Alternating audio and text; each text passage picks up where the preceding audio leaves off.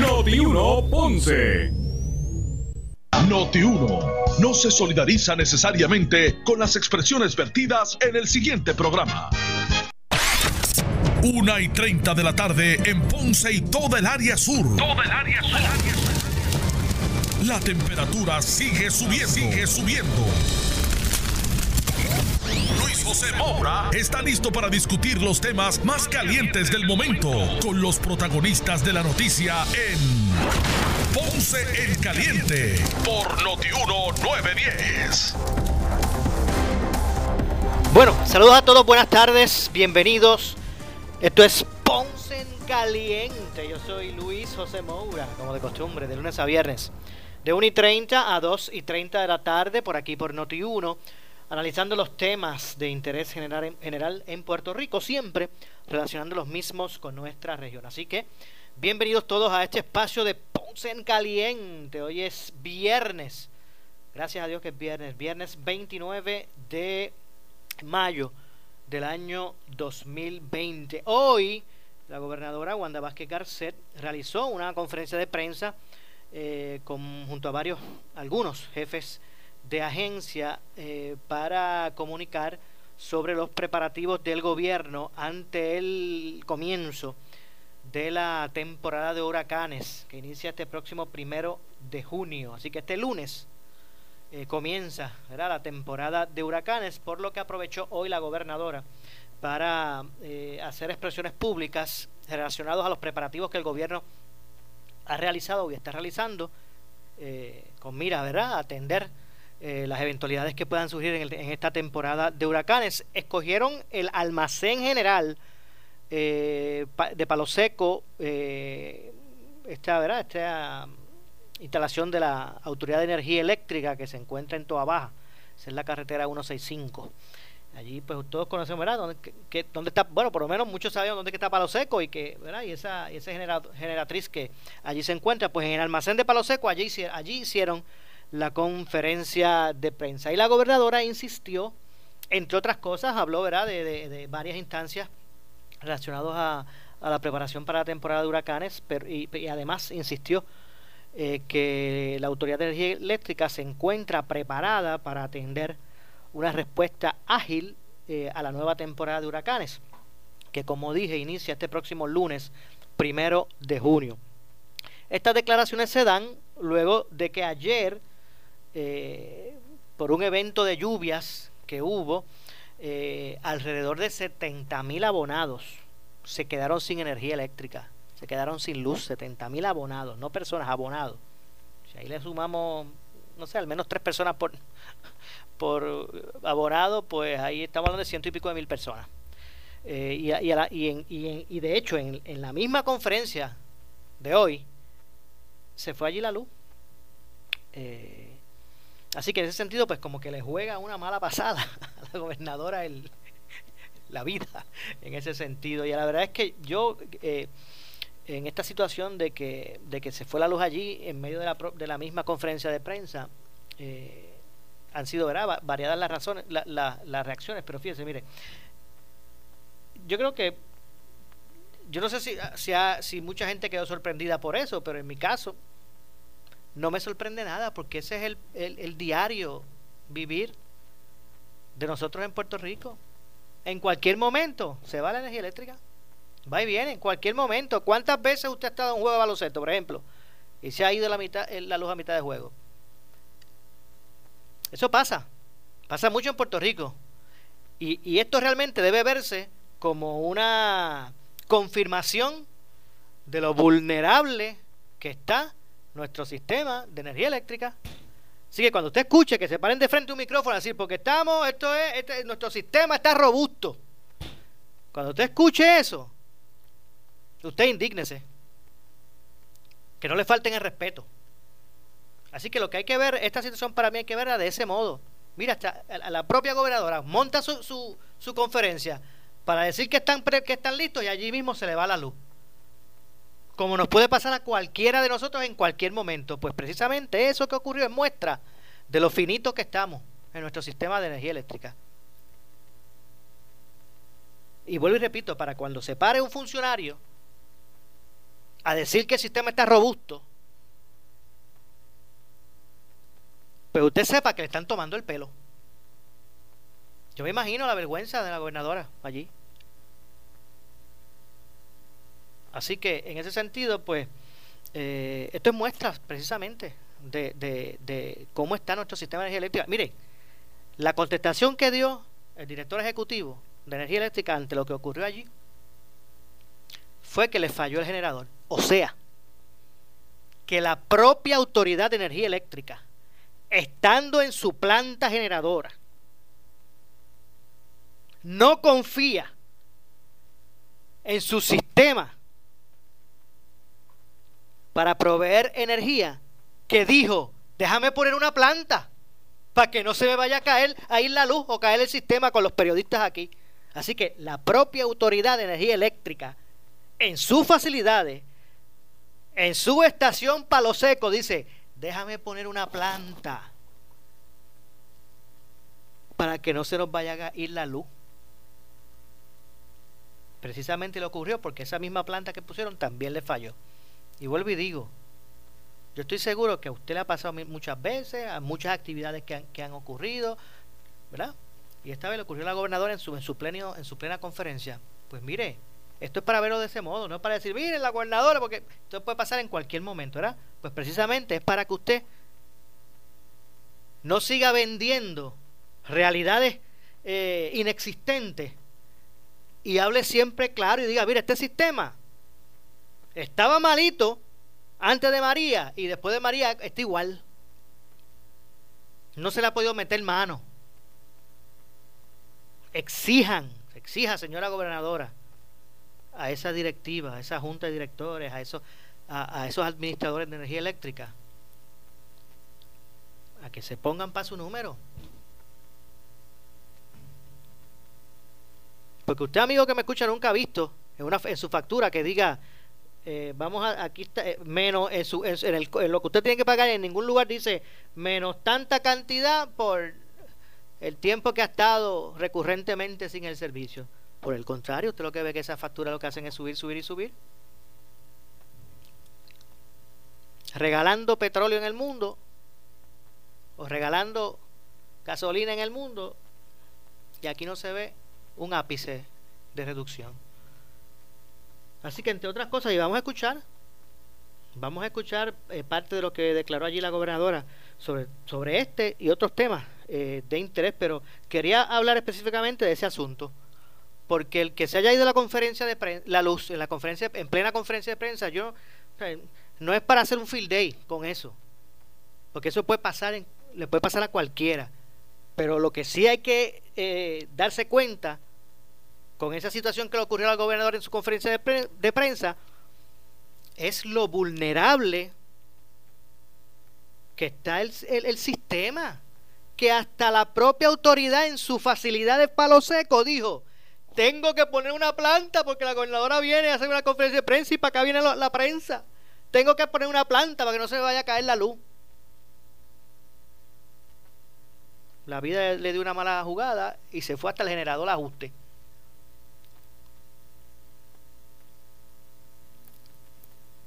Así que, gobernadora, cuando usted esté allí haciendo una conferencia de prensa con el director ejecutivo al lado, y al lado suyo el director ejecutivo diga, ¿por qué este sistema está robusto? Usted misma dígale, mire, no le tome el pelo a la gente. Vamos a hablar claro.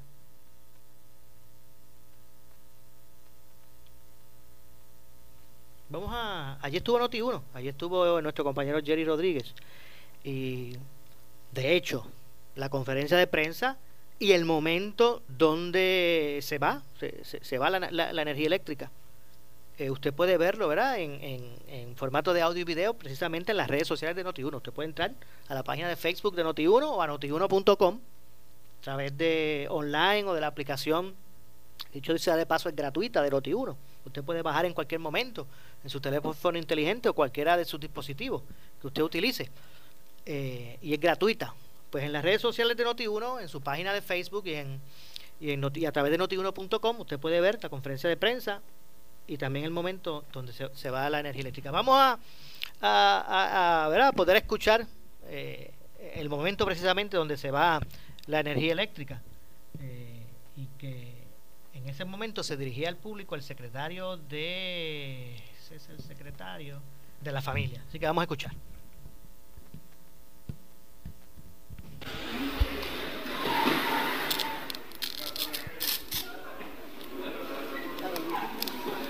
La Junta, no creo que se pueda. Esperamos a que se. Sí.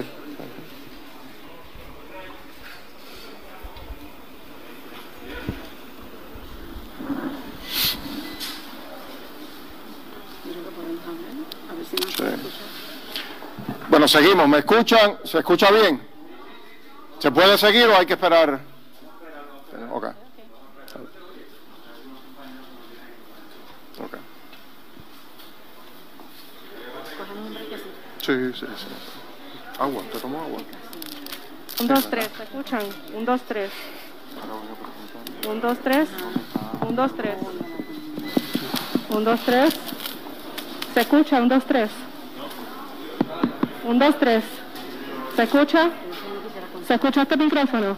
Pues denme un break, por favor. ¿Quiere agua, jefa? No, yo estoy bien. ¿Está bien? Ah, sí, eso no me parece, no se causa. Se supone que ya se escuche, pero no se ve por falta de luz. Pero lo digo.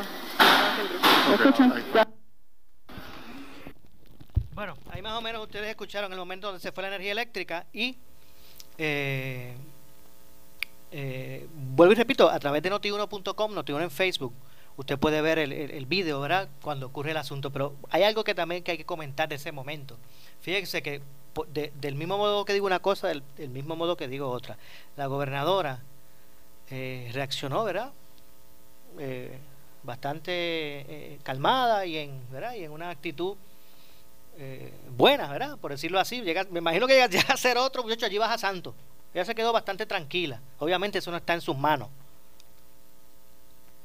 ¿Ves? Se puede percatar y escuchar cuando se le acerca el secretario de la fam de ese es el de la familia. Eh, no, perdóname, ese es el de la persona que estaba en el en el podio se le acerca a la gobernadora y dice, "Ahora te van a preguntar de esto."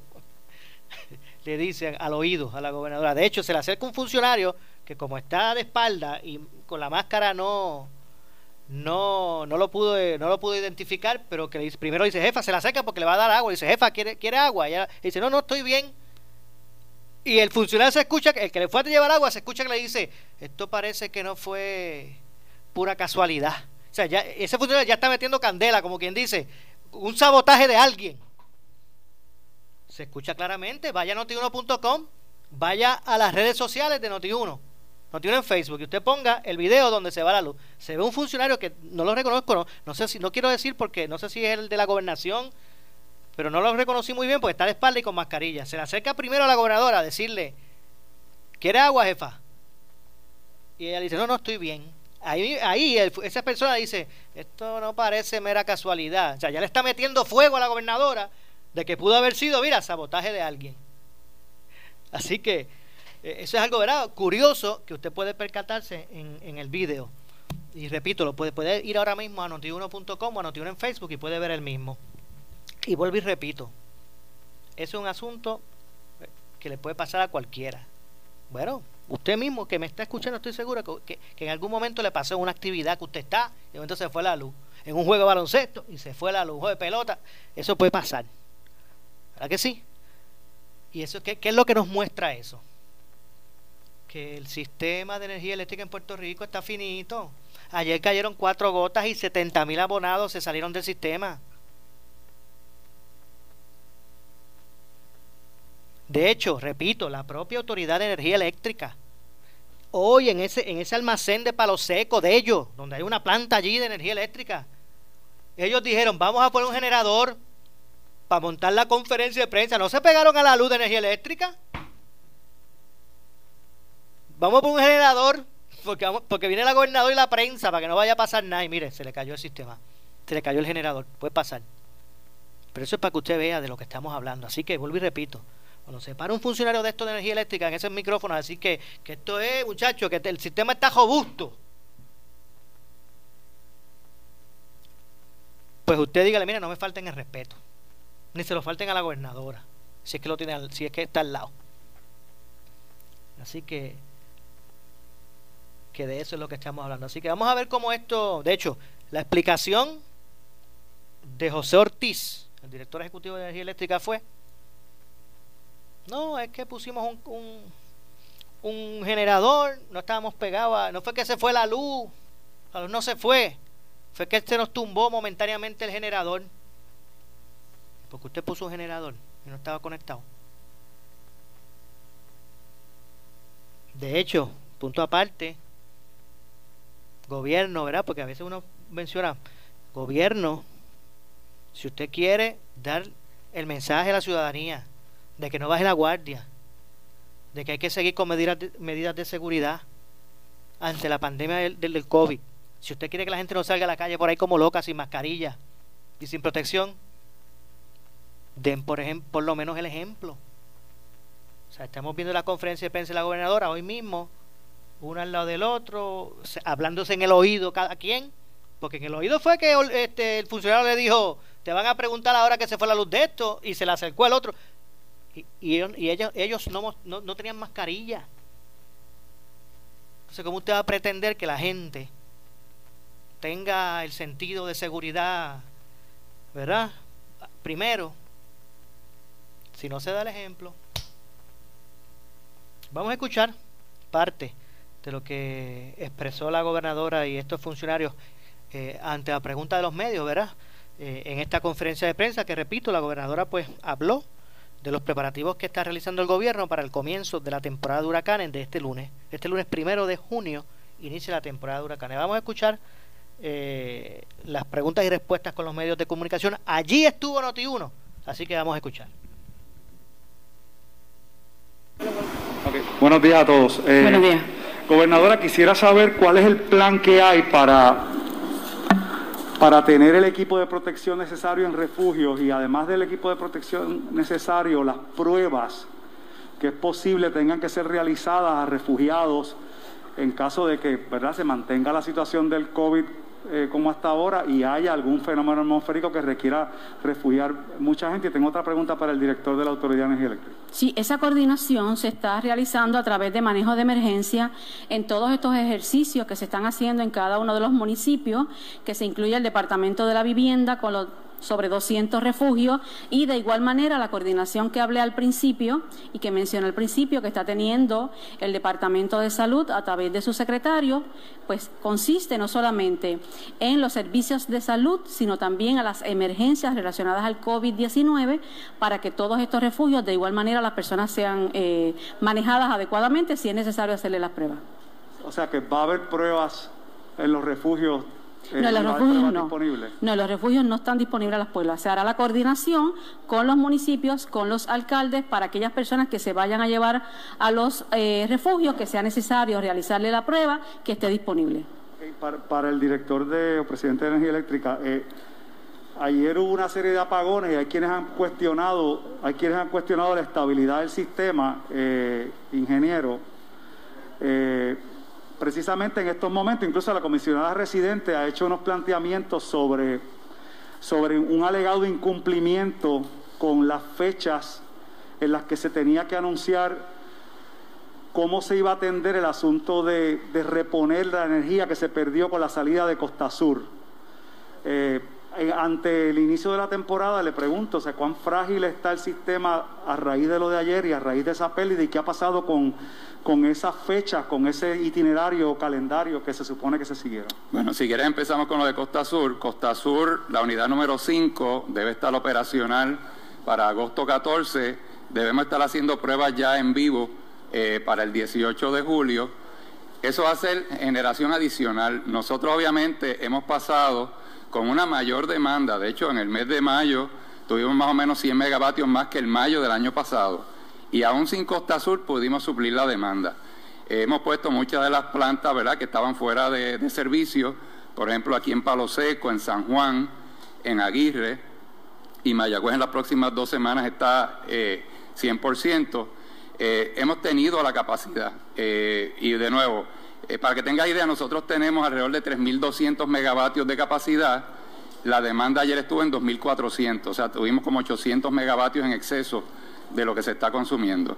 Eh, se está haciendo de manera responsable, tanto FEMA como el seguro privado nos está ayudando, ¿verdad?, en, en identificar daños y, ayudarnos eventualmente a cubrir los gastos. Pero ciertamente la unidad número 5, que son 410 megavatios adicionales, debe estar en agosto. Para que tengan idea, para la temporada pico, que el, el pico en Puerto Rico de demanda es agosto y septiembre, no es el verano, es agosto y septiembre. En esa temporada pico nosotros debemos tener alrededor de 3.700 megavatios y esperamos más o menos 2.700 a 2.800 megavatios de consumo. Así que debemos estar cómodos eh, durante el año. Vamos a hablar del evento de ayer. Eh, yo creo que es importante que se entienda que cuando tú pierdes el servicio por un huracán, no es lo mismo cuando pierdes el servicio cuando tienes una tormenta eléctrica. Son dos situaciones bien diferentes. En una perdiste el poste, perdiste los transformadores, se cayó el equipo, ¿verdad? En el sistema de ayer, el sistema operó como debe operar. Y para beneficio de toda la prensa, ¿verdad? Que está aquí, yo creo que es justo educar al pueblo qué es lo que sucede cuando dicen, ah, mira, si lo que cayó fue una lloviznita y se me fue el servicio. No es la lloviznita, es que el sistema está hecho para proteger al consumidor de que los rayos que están cayendo no entren a su hogar. Déjenme, déjenme, este es el equipo que está en los postes, ¿verdad? Afuera. Por aquí pasa la corriente. Cuando hay un rayo o un voltaje alto afuera, para proteger que esto no vaya a su casa, esto se despega. Se despega para que esto no afecte sus enseres o su vida y ese rayo no pase a su hogar. Por eso es que llegamos a tener hasta 70 mil abonados sin luz pero no es porque el sistema se cayó, es que esto funcionó para protegerlo. Y es bien Bueno, vamos a continuar escuchando la conferencia de prensa eh, y lo que está explicando el director ejecutivo de, o presidente eh, José Ortiz, pero luego de la pausa. Vamos para los titulares y identificar la emisora, así que regresamos con más. Esto es Ponce en Caliente. A tu podcast favorito a través de Apple Podcasts, Spotify, Google Podcasts, Stitcher y notiuno.com.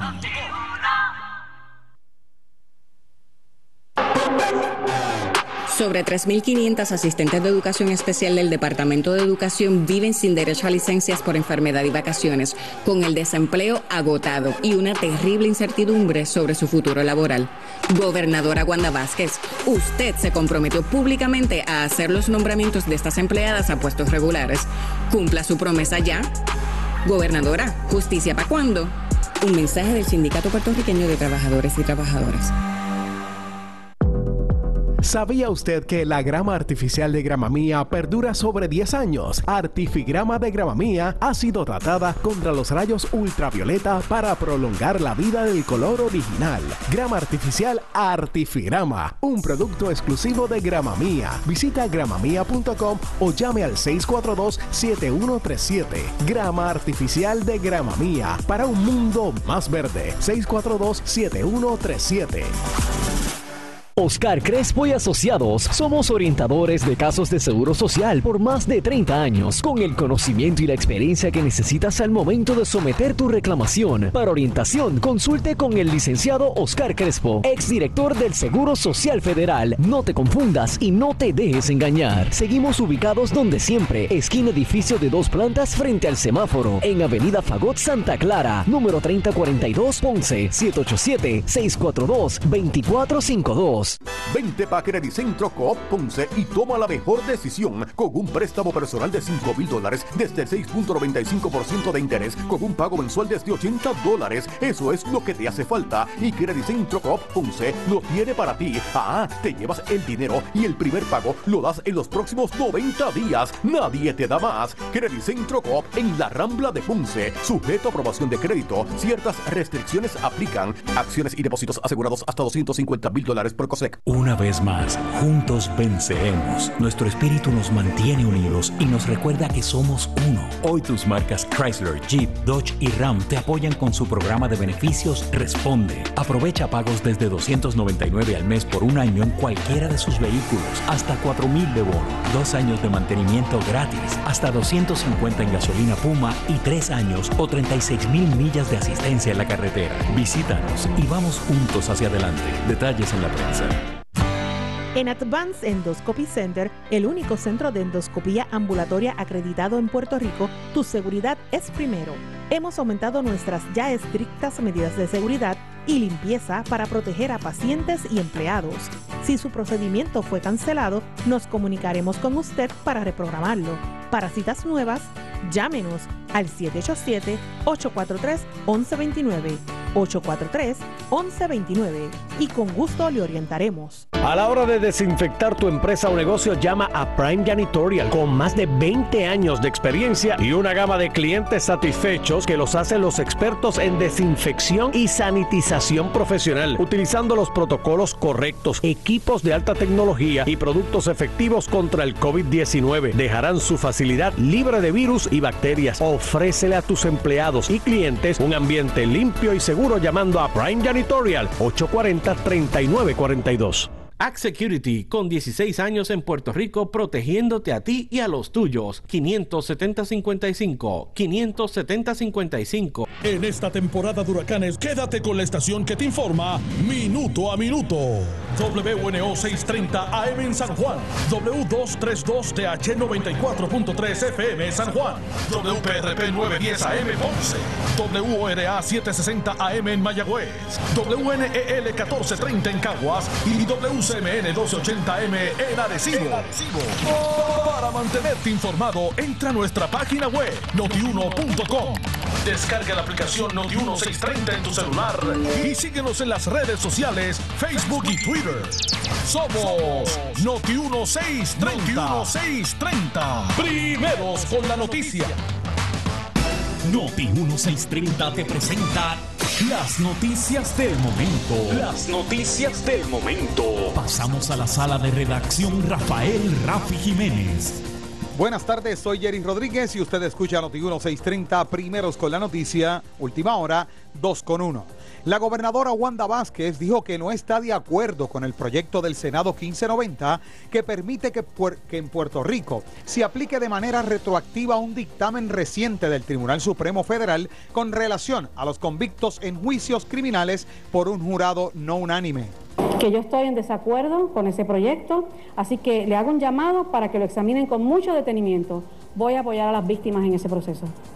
Noti 1, última hora, 2 con 1. El presidente de la Cámara de Representantes, Carlos Johnny Méndez, dijo en el programa En Caliente con la Jovet que no se puede tomar decisiones a la ligera en referencia al proyecto senatorial que permite que en la isla se aplique de manera retroactiva el dictamen del Tribunal Supremo en relación a los convictos criminales por un jurado no unánime. Tú no puedes aprobar una legislación sin, sin ver todo, todo lo que puede ocurrir después. Y ese es el análisis que nosotros estamos haciendo, el análisis que está haciendo la compañera María Milagro Charbonnier, y es un asunto que vamos a discutir en, el caucus cuando nos reunamos nuevamente. Aquí no solamente es el, derecho de las personas que han sido convictas por un jurado que no es unánime a base de la decisión del Tribunal Supremo Federal, es si a eso se le va a dar retroactividad. ¿Y qué pasa con aquellos confinados que renunciaron por desconocimiento? A un juicio por jurado y, aceptaron culpabilidad en un tribunal de derecho.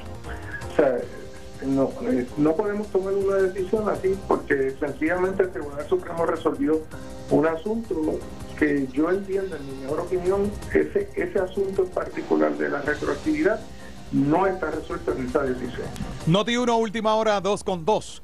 El ex senador Abel Nazario, acusado a nivel federal, dijo en el programa En Caliente con la Jovet que no ha sentido angustia por su caso judicial y que este fin de semana comienza a trabajar como mesero en un local de Mayagüez. Te vamos a intentarlo, eso, es parte del proceso. Eso me toca, pero peor es quedarme en mi casa y no hacer nada. Peor es quedarte en tu casa y no hacer nada. Yo creo que todos los puertorriqueños tienen que levantar todos los días y buscar opciones, porque recuerden que, que, lo que tienen esa oportunidad de tener desempleo es algo temporal, hasta julio, y deben irse buscando opciones, porque esto va a ir abriendo poco a poco, el mundo se está abriendo de nuevo, aún con la pandemia encima a nivel mundial, con lo que estamos viendo, pero entonces hay que protegerse y buscar todas las alternativas, todas las opciones y, seguir los consejos que tú siempre le das. Yo creo que hay, hay, hay que tener prudencia y dentro de esa prudencia, pues tratar de que se mueva la economía. Definitivamente. ¿Cómo va tu caso?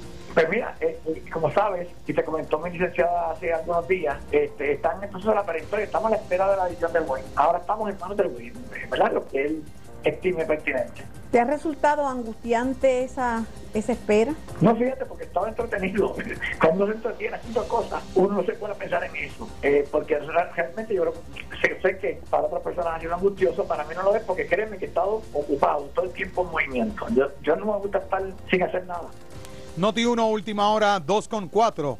El portavoz de la mayoría nuevo progresista en el Senado, Carmelo Ríos, dijo en el programa Sin Miedo que de aprobarse el código municipal, las compañías de telecomunicaciones podrían colocar un impuesto a sus clientes. ¿De dónde viene el cargo? Entonces ellos lo que están amenazando es, si ustedes aprueban eso y yo tengo que pagar más, yo no lo voy a pagar. Se lo voy a pasar al, al, al consumidor y le voy a decir al consumidor en la línea, lo triste de esto es que ese chantaje es legal porque el gobierno federal lo permite. Y voy a decir, este impuesto viene a raíz de una ley aprobada por el gobierno de Puerto Rico. De hecho, cuando fueron a hablar conmigo, dijeron, y vamos a decir que fue aprobada por la legislatura. Y dice, ponle también Juan de Vázquez, porque la tiene que firmar la gobernadora. Y ahí dijeron, no, pero este, nuestro dicho no es querer forzarlo a ustedes. Lo Sí que van lo a es. poner en la ley número tal del año tal. Exacto, pero trataron de tirarse esa maromita y ya tú sabes que Sí. se barrieron en la curva. Por lo menos en mi oficina. Entonces lo que están diciendo es, pero es que yo no quiero pagar más. Y yo digo, pues perfecto. Pero es que tienes más volumen de negocio. Y no es que es un impuesto adicional. Entonces, ¿cuánto es mil por ciento de ese impuesto? Estas son las noticias del momento. Noti 1630, primeros con la noticia, última hora, 2 con 5. Oscar Crespo y Asociados somos orientadores de casos de seguro social por más de 30 años, con el conocimiento y la experiencia que necesitas al momento de someter tu reclamación. Para orientación, consulte con el licenciado Oscar Crespo, exdirector del Seguro Social Federal. No te confundas y no te dejes engañar. Seguimos ubicados donde siempre, esquina edificio de dos plantas frente al semáforo, en Avenida Fagot Santa Clara, número 3042 Ponce, 787-642-2452. Vente pa' Credicentro Coop Ponce y salvo un Tao en un carro nuevecito con el interés más bajo al 3.95% APR. Nadie te da más. Eso es, Credicentro Coop Ponce lo hace posible. Móntate en el auto que tú quieres y sin pronto. Visita nuestra sucursal en la Rambla de Ponce. Sujeto a aprobación de crédito. Ciertas restricciones aplican. Acciones y depósitos asegurados hasta 250 mil dólares por COSEC. El área sur está que quema. Continuamos con Luis José Moura y Ponce en Caliente por el 910 de tu radio. Bueno, 2 con 6 de la tarde. Yo soy Luis José Moura. Esto es Ponce en Caliente. Estamos de regreso. Y vamos a continuar escuchando la- a la gobernadora eh, Wanda Vázquez Garcet eh, respondiendo las preguntas de los medios de comunicación eh, durante la conferencia de prensa que ofreció hoy la gobernadora para eh, comunicar sobre los preparativos que está haciendo el gobierno ante el inicio de la temporada de huracanes. La temporada de huracanes comienza el próximo lunes, este lunes, primero de junio. Así que vamos a, continuar escuchando la conferencia de prensa. Allí estuvo Noti1, así que vamos, vamos a escuchar. Eh, básicamente es el director eh, también, ya son tres días con registrándose este tipo de apagones, ¿verdad? Eh, ¿Cuántos megavatios entonces hacen falta para poder suplirle a la gente y si en efecto se considera que el sistema está listo para esta temporada? No es un problema de megavatios, como lo dije. Ayer teníamos 800 megavatios de reserva. Eh, nosotros, eh, para que tengan idea, eh, la- eh, vuelvo y digo, más o menos esperamos en, agosto y septiembre tener una demanda que podría fluctuar entre 2.700 a 2.800 megavatios. Y vamos a tener 3.700 en el sistema. O sea, más o menos un 30% por encima de lo que vamos a necesitar. O sea que vamos a, eh, hemos tenido capacidad ahora mismo sin Costa Sur. Hemos pasado y mayo de este año tuvimos 100 megavatios más de demanda que mayo del año pasado y no teníamos a Costa Sur. Así que yo tengo que felicitar al equipo de la Autoridad de Energía Eléctrica porque con muy poquito estamos sirviendo. Estas máquinas, yo no sé si ustedes se acuerdan, los famosos expertos que antes de María decían que, que Palo Seco había que derrumbarlo porque era un peligro. Palo Seco le está dando la energía hoy al pueblo de Puerto Rico. Y sin eso tendríamos un serio problema. Así que vamos a trabajar las cosas técnicamente correctas. Eh, Palo Seco se pudo poner en servicio eh, unidades que estaban fuera por años, se pudieron poner en servicio y eso está dándole servicio hoy a toda el área metropolitana y a parte de Puerto Rico. Así que Eh, el, sistema, obviamente, son máquinas viejas. Yo no, el sistema vamos a irlo cambiando poco a poco. Le vamos a dar prioridad a las microredes, como está en la ley 17, ¿verdad? Eh, vamos a movernos en esa dirección. Y que estas respuestas rápidas, o sea, cuando, cuando se caiga un sistema, que se autoconecte de nuevo. esa, es la, mira hacia donde estamos ambicionando llevar a la autoridad. Puede ser un proceso de 7, 8 años, ¿verdad? Que tome rehacer toda la red. En eso estamos diseñando lo que queremos hacer y lo que ambiciona Puerto Rico con el equipo de FEMA. Pero, pero, hacia eso es que vamos, que no tenga que ir una brigada físicamente y que se pueda restablecer rápidamente, automáticamente. Si usted no tuviera esto, pues usted corre el riesgo de que esa descarga eléctrica vaya a su casa y en el mejor de los casos tumbe la caja de breaker por la queme. Ustedes saben lo que es un breaker. Cuando usted tiene un cortocircuito en su casa, ese breaker que tumbó es por algún problema y está previniendo que se le dañe un equipo o que usted coja un cantazo. Eso mismo hace el poste con estos equipos para protegerlos a ustedes. José, lo del almacén, todo lo que tienes aquí. Ah, bueno, sí, vamos a... Ustedes recuerdan, y yo recuerdo como consumidor, porque yo no estaba en energía eléctrica en ese entonces, cuando María ah, se quejaban mucho de que, oye, no llegan las brigadas. Después llegaron las brigadas de Estados Unidos, casi un mes más tarde, y no tenían materiales para trabajar, y ustedes mismos cubrían, y yo lo veía, cuando decían, no, mira, están los, camiones están ahí, pero están estacionados, no están trabajando. Falta de materiales. Nosotros teníamos alrededor de cerca de 30 millones de dólares ¿verdad? en inventario en Puerto Rico. Hoy día eh, estamos sobre 130 millones, eh, como muy bien reseñó la, gobernadora, y los tenemos bien distribuidos en 27 almacenes. Tenemos el acuerdo con la American Public Power Association. De hecho, cuando Dorian el año pasado nos habían activado a nosotros, estamos en continua eh, comunicación, cuando Dorian nos activaron para llevar cincuenta y tantas personas de la Autoridad de Energía Eléctrica a, Florida, porque es un acuerdo de ambas partes. Eh, pues para bien, no atacó Florida, no tuvimos que enviar gente, pero estamos en continua comunicación. Ya tenemos identificado el, puerto de Jacksonville para enviar camiones, enviar gente, todo lo que haga falta a diferentes eh, utilidades de los Estados Unidos, públicas y privadas. Pero eh, todo si, ¿verdad? si hiciera falta, nos activamos 72 horas antes en términos de ir al detalle de los trabajos eh, eso no lo teníamos antes. Y como les digo, aquí, aquí nada más usted, tenemos 12.000 postes, 12.400 postes, para que tengan idea. Y si hablo de las millas de cable, estamos hablando de cientos y cientos de millas de cable, transformadores, aisladores, de este equipo que les enseñé, los fusibles. Todo eso lo tenemos. O sea que la respuesta, yo no puedo decir, mire, no se va a ir la luz. Eh, claro, oye, se puede proteger el sistema y se puede ir la luz. Lo importante es que se restablezca rápido. Es como anoche, hay gente que decía, oye, se me fue la luz a las 3 de la tarde. Ah, pero entonces después escribían gracias, me llegó a las 5 de la tarde. Fantástico. Quiere decir que no se dañó nada, se pudo restablecer y esos son los sistemas de protección que queremos eh, eh, tener para todo Puerto Rico, ¿verdad? En caso, en caso de algún, ¿verdad? alguna tormenta que traiga electricidad en el, sistema, eh, vientos que hacen también que los cables se toquen unos con otros y a veces eso crea también un voltaje, una corriente inadecuada y el sistema se protege. Así que lo que esperamos es que estemos en mejores condiciones. Tenemos un acuerdo con los KP4 también para comunicación en caso que faltaran las comunicaciones. Y tengo que decir que mejor que antes de María, yo diría que el sistema de transmisión de sur y norte está mucho mejor. Se hizo para aguantar 140 millas por hora, los trabajos que hicieron las diferentes brigadas en aquel entonces en respuesta eh, se hicieron con unos estándares más al día, o sea que pueden aguantar ráfagas de 170 180 millas por hora sin problema, y las tres compañías que tenemos adicionales a nuestra brigada privada para darle mantenimiento eh, eh, vegetativo. El problema principal en nuestro día a día es la vegetación, no se atendió por años.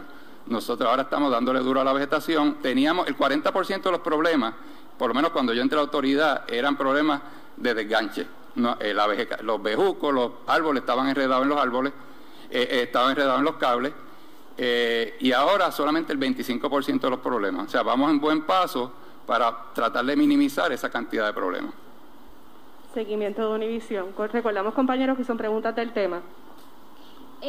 con respecto a los refugios del sur, ya se han comenzado a evaluar. ¿Dónde está? No la veo. Acá. Ok, gracias. Eh, con respecto a los refugios del sur, eh, ya se comenzaron a evaluar y cómo está este proceso, cuántos son en, específicamente en estos cinco municipios y cuándo se van a dar a conocer. Sí, eh, precisamente lo que había notificado a través del mensaje es que continuamos en el área sur, particularmente identificando aquellos lugares que no solamente sean aquellas escuelas que estén hábiles, sino también otros lugares como centros comerciales. De hecho, el director administrativo de vivienda pública en el día de ayer se encontraba también trabajando. Lo importante es que eh, quizás pudieron tener la oportunidad de verlo en el mapa, los dos, sobre 200 refugios que ya están habilitados.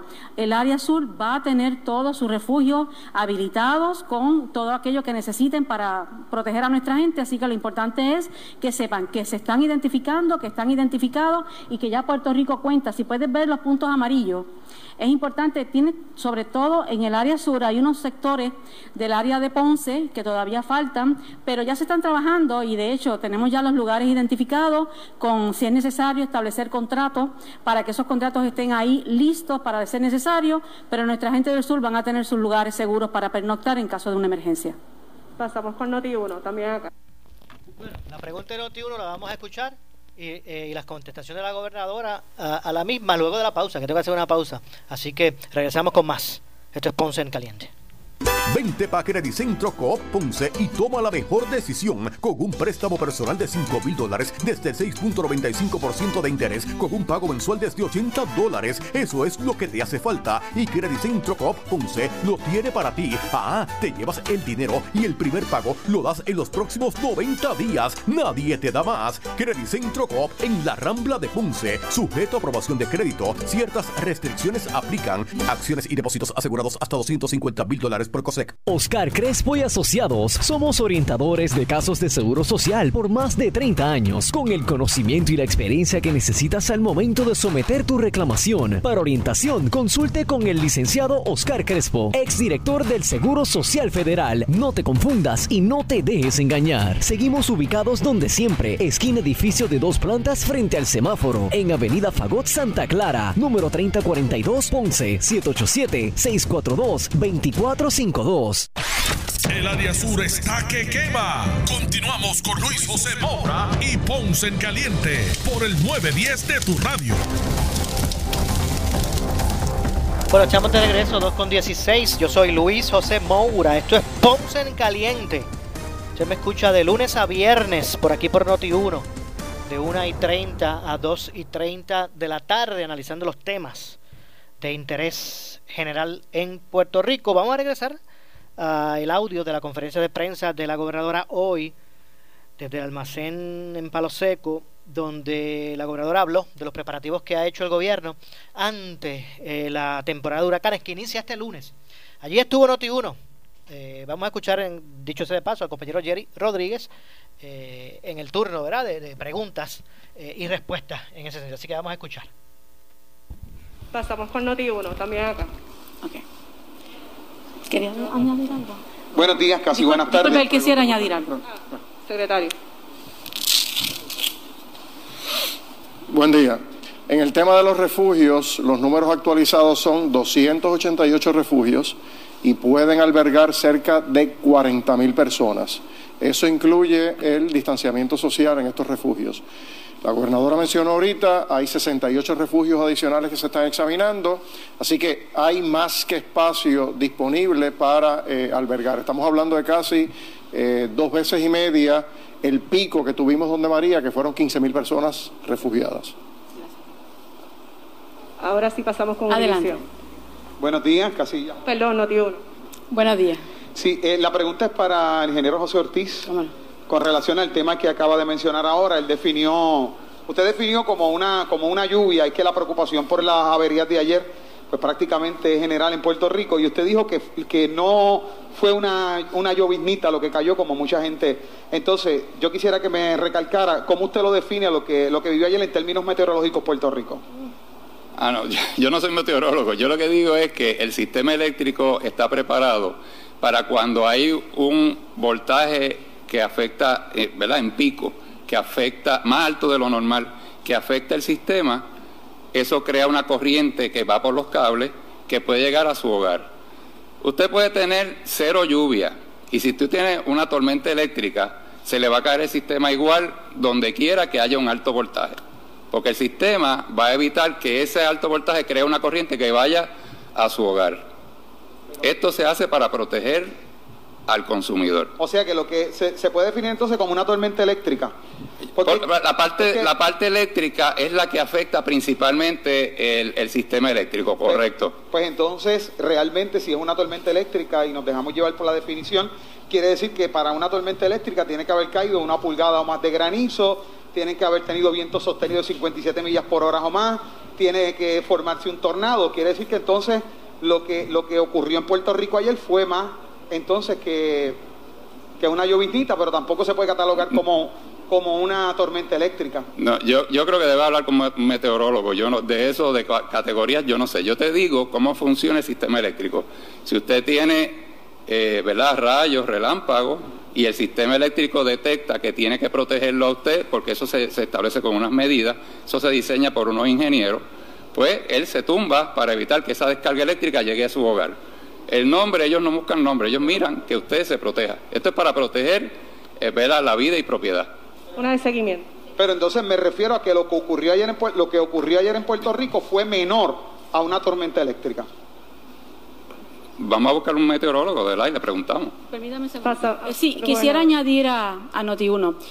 Yo creo que el mensaje importante para nuestro pueblo es que no importa la situación atmosférica que ocurra, no importa que sea lluvia como un meteorólogo la pueda catalogar, lo importante para nuestro pueblo es saber que se está preparado y si se fue la luz, ¿por qué se fue la luz? Yo creo que aquí lo importante que ha explicado el ingeniero es que el evento que ocurrió ayer, por las razones que fuera, eh, fue protegiéndose el sistema y protegiendo probablemente los equipos y las diferentes personas que tienen en su vivienda.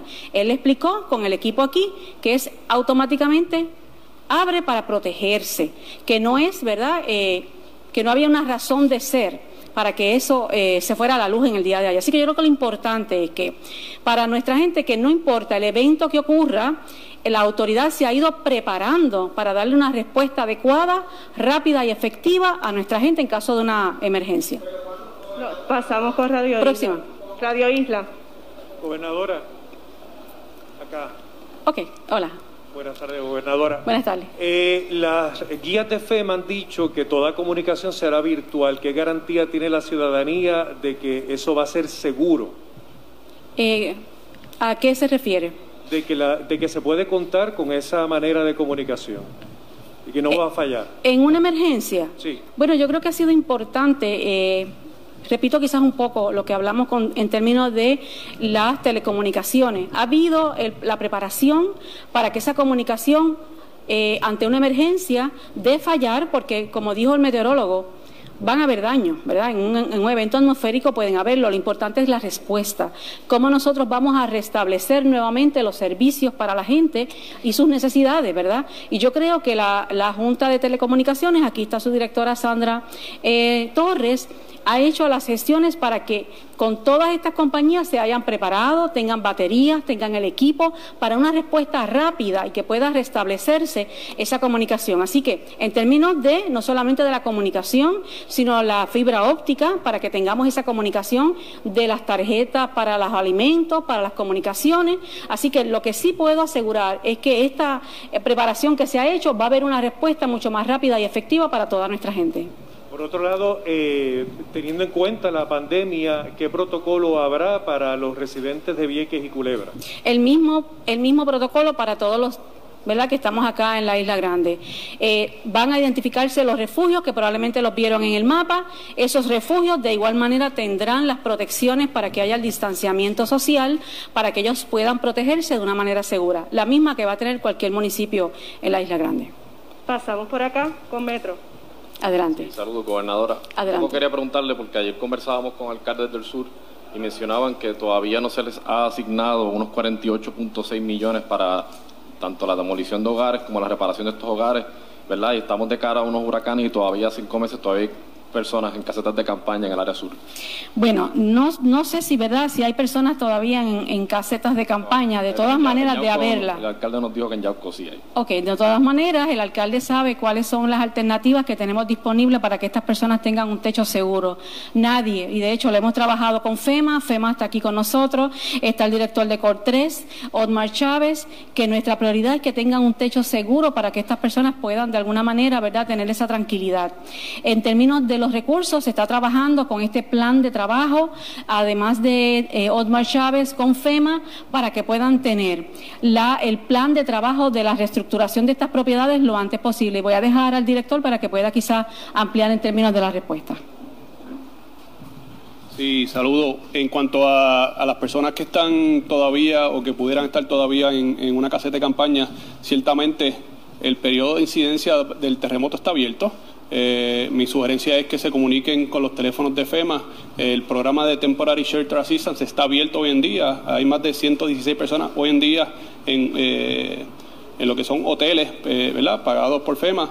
También tenemos, la- la- en conjunto con el Departamento de Vivienda, otras eh, eh, viviendas disponibles para todo personal. Así que ciertamente eh, el- los alcaldes y el- específicamente ¿verdad? el alcalde de Yauco Luigi eh, se puede comunicar conmigo o con el secretario de Vivienda y, y lo ayudamos tanto en el proceso de FEMA como en el proceso estatal para que esas personas consigan esas viviendas. Lo, que sí es que esa, esa petición de los 48 punto millones de dólares, que ¿en qué estatus está? Y sería el follow-up. Pero entonces otra pregunta sería, si bien se le está pidiendo a la ciudadanía que, ¿verdad? que se preparen con alimentos ¿verdad? y para esta nueva temporada de huracanes, pero todavía hay más de 100.000 personas que no han recibido las ayudas del Departamento del Trabajo. Entonces, ¿cuál es el estatus también de esa parte? Ok, bueno, eh, vamos a dividir ¿verdad? la respuesta. En términos de los 48 millones, se está estableciendo un plan de trabajo.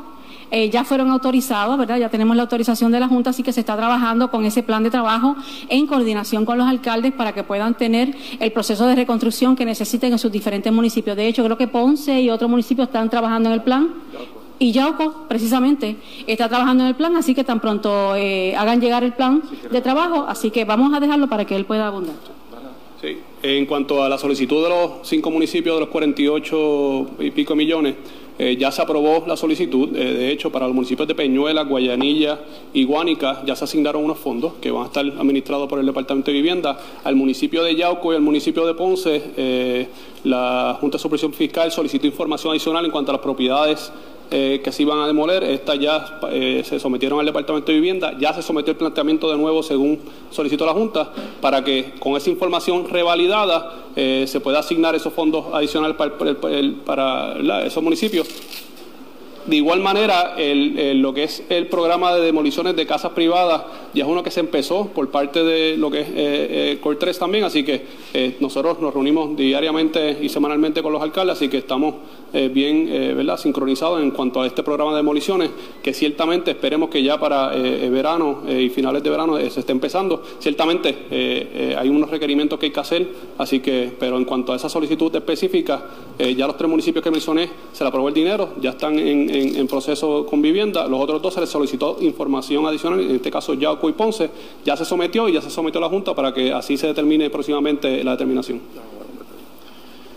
En el caso de la petición de los fondos, que los municipios obviamente tenían unas necesidades particulares que incluían demolición, remoción de escombros, reconstrucción de propiedades, desarrollo económico.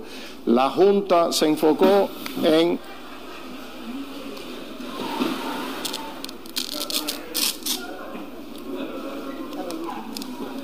la Junta, bueno, creo que se pueda, esperamos a que se, sí.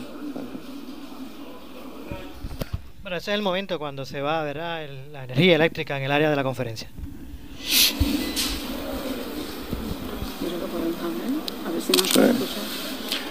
Bueno, seguimos. ¿Me escuchan? ¿Se escucha bien? ¿Se puede seguir o hay que esperar? Ok. Ok.